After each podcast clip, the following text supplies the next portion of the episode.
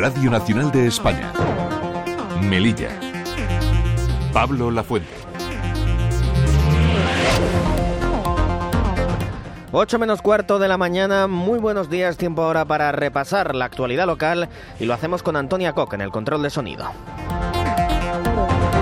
Melilla recuperará el sistema de bonificación automática del 50% a las cuotas a la seguridad social para las empresas de la ciudad autónoma. Así lo han confirmado a Radio Nacional fuentes del Ejecutivo Central. De esta forma se volverá a esa bonificación directa en la que estarán recogidos todos los contratos indefinidos, así como los temporales por sustitución de IT, o lo que es lo mismo de incapacidad temporal. Es viernes 1 de marzo y la actualidad de Melilla pasa también por el eh, próximo 4 de mayo, fecha en la que se celebrará en nuestra ciudad la décima edición de la carrera la africana. Ya se han inscrito unas 400 personas a esta prueba popular que pone de manifiesto los fuertes lazos que existen entre la población melillense y la Legión y que contará un año más con carrera a pie y en bicicleta. Antes de continuar, vemos qué tiempo nos espera para hoy. Conectamos con la Agencia Estatal de Meteorología. Javier Andrés, buenos días. Buenos días. Hoy en Melilla tendremos tiempo estable. El viento amaina será ya de intensidad moderada de componente oeste. En cuanto a las temperaturas, se mantienen con pocos cambios. Se espera hoy una máxima de 18 grados en Melilla. En el cielo tendremos intervalos nubosos con nubes altas. En cuanto al estado del mar, por último, viento del oeste y noroeste de fuerza 4 a 5. Gruesa. Es una información de la Agencia Estatal de Meteorología. Radio Nacional de España. Se lo avanzábamos en portada. El gobierno de España rectifica y finalmente se va a volver al sistema de bonificación automática del 50% a las cuotas de la seguridad social, tal y como reclamaban los empresarios de la ciudad, el gobierno local y los partidos políticos de la Asamblea, excepto el Partido Socialista. Así lo han confirmado a Radio Nacional fuentes del Ejecutivo Central. De esta forma, se volverá a esa bonificación directa del 50% en el que van a estar recogidos todos los contratos indefinidos, así como los temporales por sustitución de IT o lo que es lo mismo por incapacidad temporal. Al presidente de la ciudad le ha hecho gracia, ha dicho que el PSOE rectifique ahora tras eh, todo el daño que han hecho con este asunto. Asegura Juan José Imbroda que este cambio ha sido posible gracias a todas las gestiones y presiones que han hecho desde el Partido Popular. Lo escuchamos. Lo primero que me sale es una carcajada infinita, onda. Ahora, ¿qué me río? Digo, porque ya, ya qué voy a decir, qué voy a decir ante el cinismo más absoluto, ante la hipocresía más absoluta, ante la frivolidad más absoluta. ¿Qué se puede hacer ya? Pues reírse, me río. Bueno, lo han rectificado por fin y ahora dicen que lo van a hacer.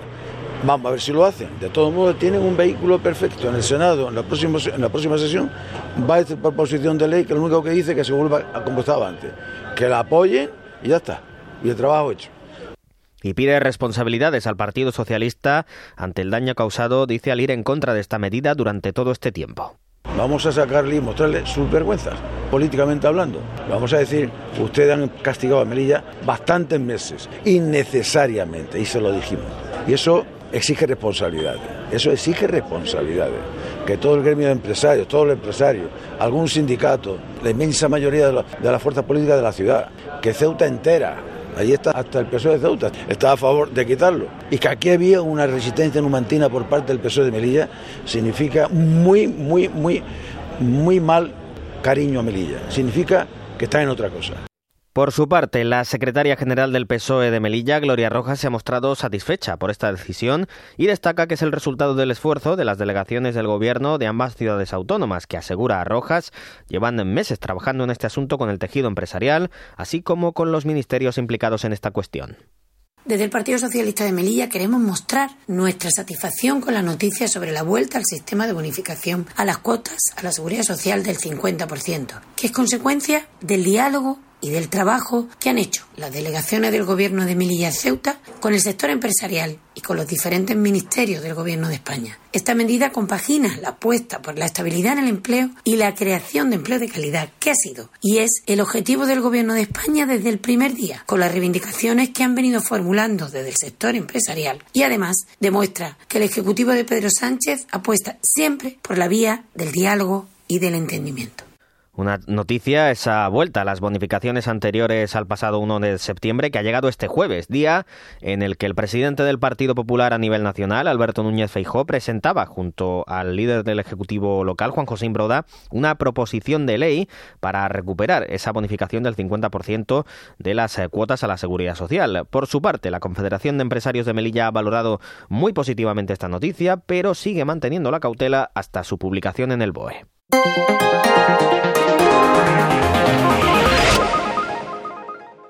Hoy viernes a las nueve y media de la mañana se va a celebrar un nuevo pleno de control al gobierno local y los partidos políticos de la oposición interpelarán al Ejecutivo sobre diferentes asuntos. El principal grupo de la oposición, Coalición por Melilla, preguntará sobre el estado de las negociaciones con el IMSERSO y del contrato de ayuda a domicilio, así como por la gestión de residuos.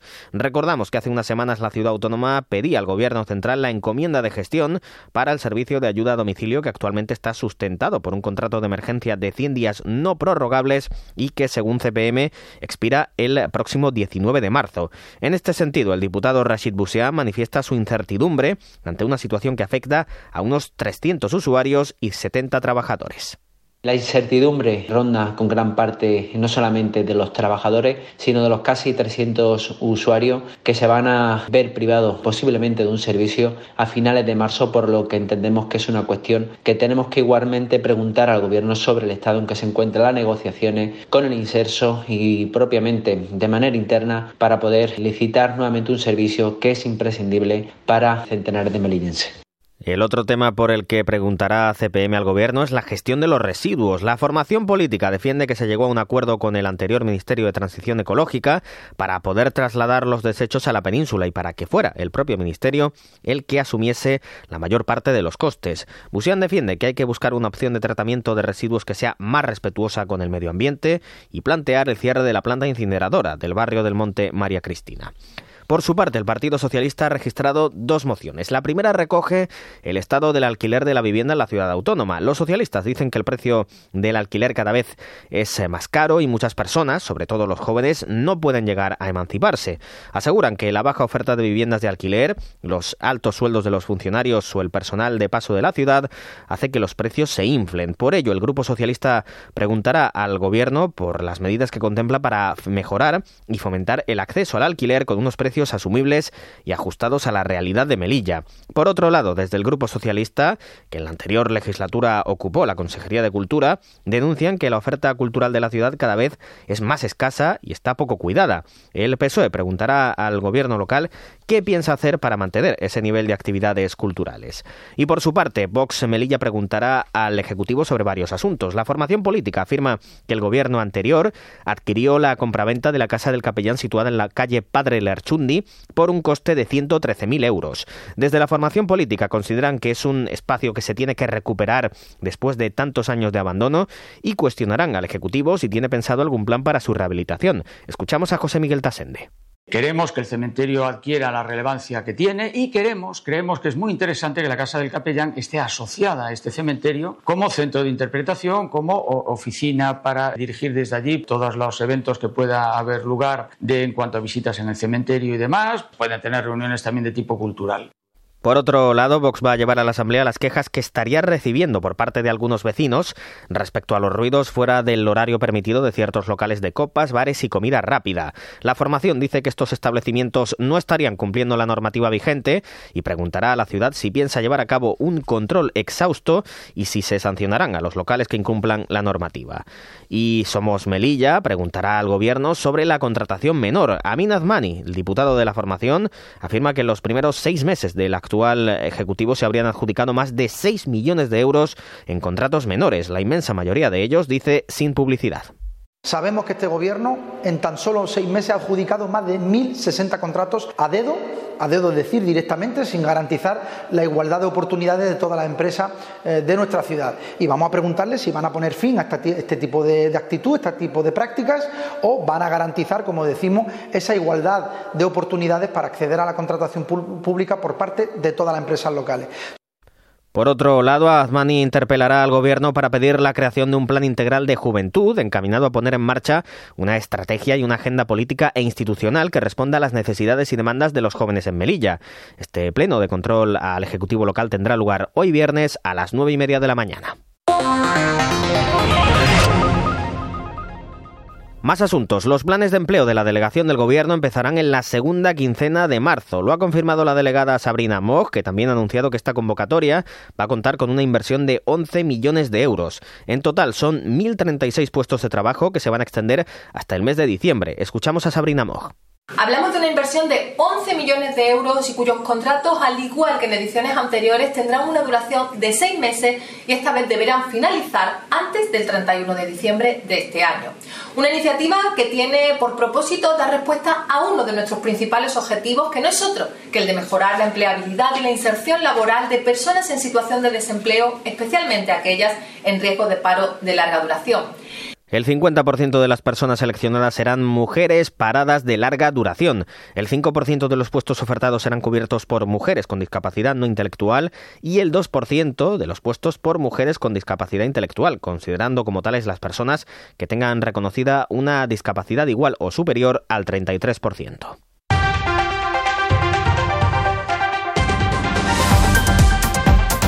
Y en deportes, apunten bien esta fecha en el calendario porque el próximo 4 de mayo se celebrará la décima edición de la carrera de la africana. Ya se han inscrito unas 400 personas a esta prueba popular que pone de manifiesto los fuertes lazos que existen entre la población melillense y la Legión. Esta cita deportiva, una de las más célebres en nuestra ciudad, cumple una década y lo hace manteniendo su principal objetivo, que no es otro que difundir y potenciar los valores del credo legionario. Por ello, la prueba tendrá un año más un alto nivel de exigencia. Rafael Sánchez Barriga es el coronel jefe del tercio Gran Capitán. Este planeamiento exhaustivo parte de una idea inicial clara. Para este tercio, la carrera, su organización y ejecución supone planear y ejecutar una operación militar más, algo semejante a la apertura y control de un corredor humanitario o extracción de personal civil de una zona de conflicto. Como pueden entender, siempre debemos traducir cualquier actividad en un beneficio en nuestra preparación para el combate, y esta carrera africana es también un claro ejemplo de ello. Como en otras ediciones, las modalidades serán la carrera a pie, tanto individual como de equipo, de 50 kilómetros y la carrera de 25, así como un recorrido de ciclismo de montaña de hasta 75 kilómetros. También en esta edición, los jóvenes podrán participar en la mini africana, que tendrá carácter no competitivo. Esta cita deportiva contará con eh, grandes deportistas locales, nacionales o incluso internacionales. De hecho, ya inscritas unas 400 personas de fuera de la ciudad y se podrán apuntar un máximo de 2.200. Las inscripciones pueden hacer a través eh, de la web www.chipserena.es.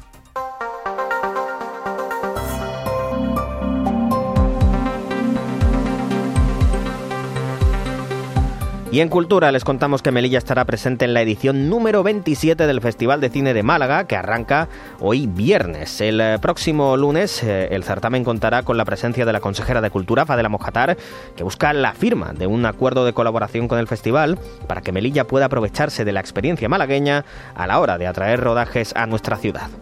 Y además vamos a presentar el acuerdo de colaboración que hacemos con el Teatro Cervantes, la Sociedad Pública del Teatro Cervantes y el Festival de Cine de Málaga para, sin contraprestación económica por parte de ninguna de las, ni de Melilla ni de Málaga, se nos ofrezca un apoyo, un acompañamiento en estos primeros pasos que vamos a dar para intentar atraer rodajes cinematográficos. Mojatar señala que Melilla no va a ofrecer subvenciones para los rodajes, pero sí facilitará el trabajo de los equipos cinematográficos. La consejera también ha explicado que la oficina de cine de nuestra ciudad estará cubierta en un primer momento con personal del área de cultura, pero reconoce que se necesita convocar una plaza para un profesional especializado en esta materia. Y a falta de un minuto para alcanzar las 8 de la mañana, hacemos un repaso por las portadas de la prensa local de este viernes 1 de marzo. El Melilla hoy titula El Gobierno de la Nación promete la marcha atrás en la seguridad social, con una foto del líder del PP a nivel nacional, Alberto Núñez Feijó, junto al presidente de la ciudad autónoma y los representantes de Melilla en las Cortes Generales, tras llevar ayer al Senado la derogación del Real Decreto que eliminaba la bonificación del 50% a las cuotas patronales en las ciudades autónomas. También el Faro destaca esa noticia con lo que califican como marcha atrás en el sistema de bonificación de la seguridad social. La imagen en este caso es la de la presentación, este jueves, de la décima edición de la carrera africana en la sede de la UNED. Es todo por el momento. Las noticias de Melilla regresan a partir de las 9 menos cuarto en Radio 5 Todo Noticias. Sigan informados en esta sintonía y en la web rtv.es.